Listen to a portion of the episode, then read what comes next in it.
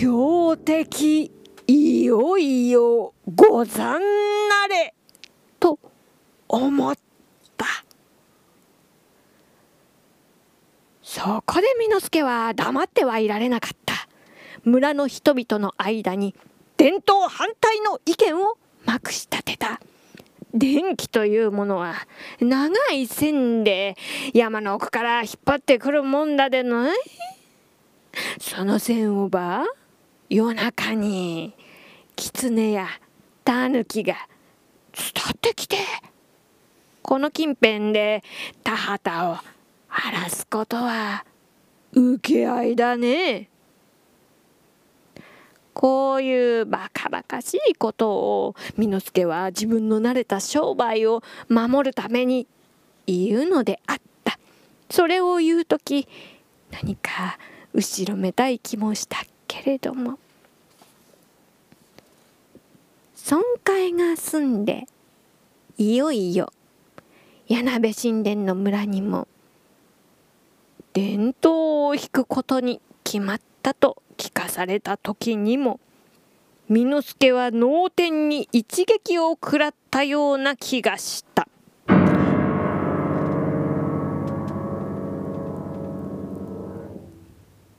こうたびたび一撃を食らってはたまらない頭がどうにかなってしまうと思った。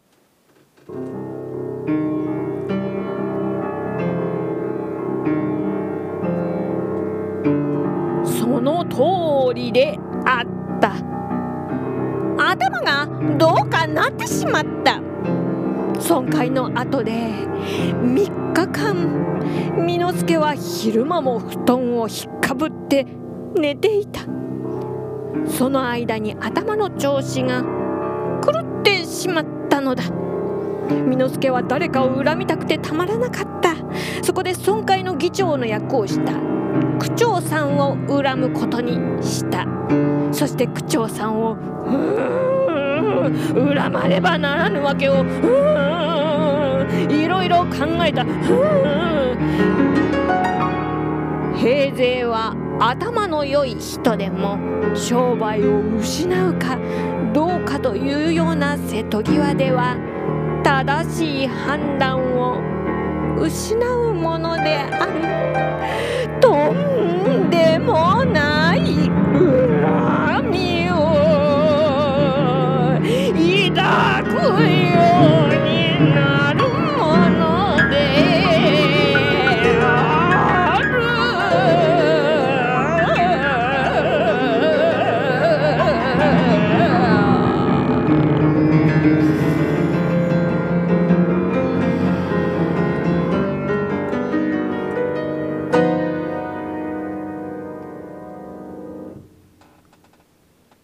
菜の花畑の暖かい月夜であった。どこかの村で春祭りの支度に打つ太鼓がとほとほと聞こえてきた。巳之助は道を通って行かなかった。溝の中をイタチのように身をかがめて走ったり藪の中を捨て犬のようにかき分けたりしていった。他人に見られたくない時人はこうするのである。区長さんの家には長い間厄介になっていたのでよくその様子が分かっていた。火をつけるのに一番都合のよいのは藁屋根の牛小屋であることはもう家を出る時から考えていた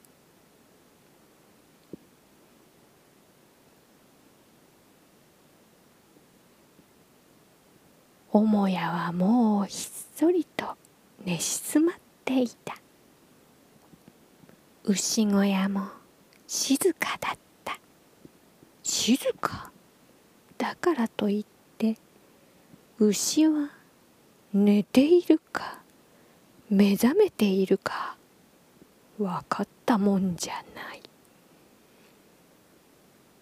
牛は起きていても寝ていても静かなものだ。もっとも牛が目を覚ましていたって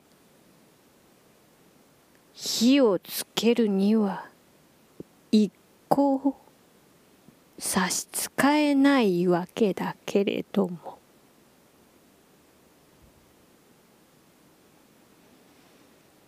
美之助はマッチの代わりに。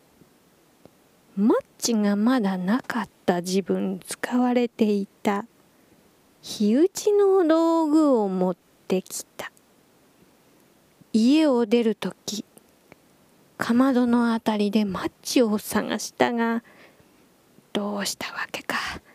なかなか見つからなかったので手に当たったのを幸い火打ちの道具を持ってきたのである。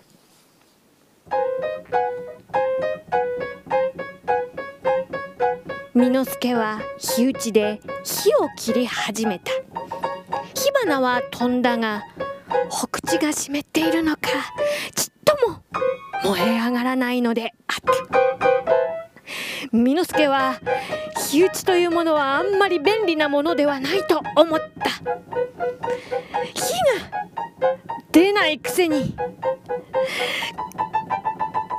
カチカチと大きな音ばかりして。これでは寝ている人が目を覚ましてしまうではないか。チッ。之助は舌打ちしていった。マッチを持ってくれよかった。焦げな火打ちみてえな古癖もな。いざという時間に合わねえだな。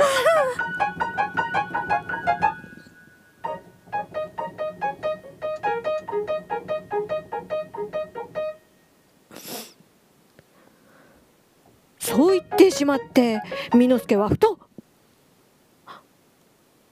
自分の葉を聞きとがめた。古くせえものはいざという時間に合わねえ。古くせえものは間に合わねえ。間に合わねえ。間に。ちょうど月が出て空が明るくなるように美之助の頭がこの言葉をきっかけにして明るく晴れてきた。美之助は今になって自分の間違っていたことがはっきりと分かった。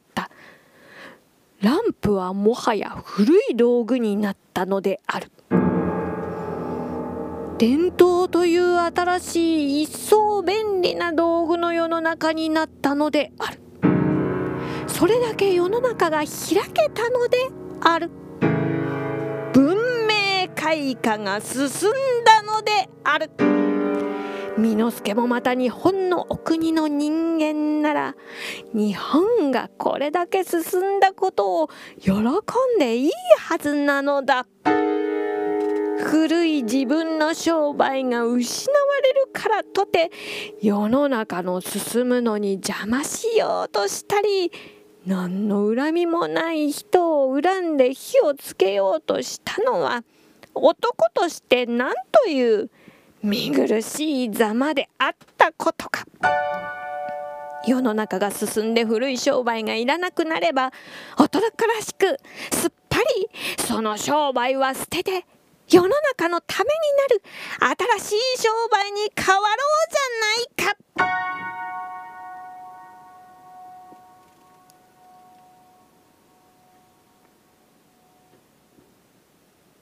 巳之助はすぐ家へ取って返したそしてそれからどうしたか？寝てるおかみさんを起こして家にあるすべてのランプに石油を継がせた。おかみさんはこんな夜更けに何をするつもりか巳之助に聞いたが巳之助は自分がこれからしようとしていることを聞かせればおかみさんが止めるに決まっているので黙っていた。